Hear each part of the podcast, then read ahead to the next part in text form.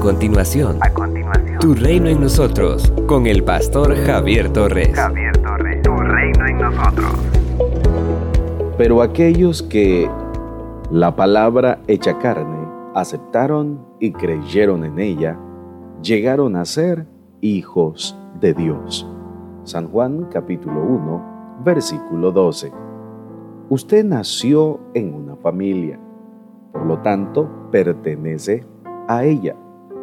No tiene que hacer nada para ser parte de su familia, sencillamente nació ahí. Nada cambiará eso. De igual manera, si cree en Jesucristo y lo recibe en su corazón, nace en la familia de Dios. El evangelista afirma que Jesús, que es la palabra hecha hombre, vino a su pueblo pero éste no lo aceptó. San Juan capítulo 1, verso 11. Ahora, por la fe en Jesucristo, es hijo de Dios. No tiene que esforzarse para hacerlo. Sencillamente, por fe, ha nacido en esta familia y ya nada ni nadie podrá sacarle de ahí. Esto se denomina nacimiento espiritual. Su nacimiento biológico le hizo miembro de su familia carnal. Su nacimiento espiritual le ha hecho miembro de la familia de Dios. Como integrantes de una familia, a veces tenemos comportamientos que la afectan. Sin embargo, eso no hace que dejemos de ser miembros de ella. Nos peleamos, nos enojamos, nos distanciamos, pero seguimos siendo parte de esa familia. Cuando nos hemos herido, debemos reconciliarnos para que vuelva la armonía. Algo semejante sucede dentro de la familia de Dios. Como miembros de esta familia, esperamos hacer, pensar y decir lo correcto, pero nos damos cuenta de que no siempre es así, lo cual no significa que dejamos de pertenecer a la familia de Dios. Cuando hemos actuado incorrectamente, lo que nos corresponde hacer es pedir perdón al Señor, tal como lo aconseja Juan en su primera carta, capítulo 1, verso 9. Y al igual debemos pedirle perdón a la persona que hemos ofendido. Ahora usted es hijo de Dios. La escritura dice, el Espíritu de Dios se une a nuestro espíritu y nos asegura que somos hijos de Dios. Y como somos sus hijos, tenemos derecho a todo lo bueno que Él ha preparado para nosotros. Todo eso lo compartiremos con Cristo.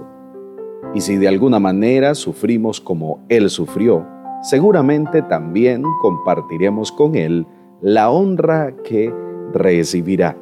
Romanos capítulo 8, versos 16 y 18. Si de verdad usted ha creído en Jesucristo y lo ha invitado a entrar a su vida, es hijo de Dios. Y el Espíritu Santo testifica que lo es.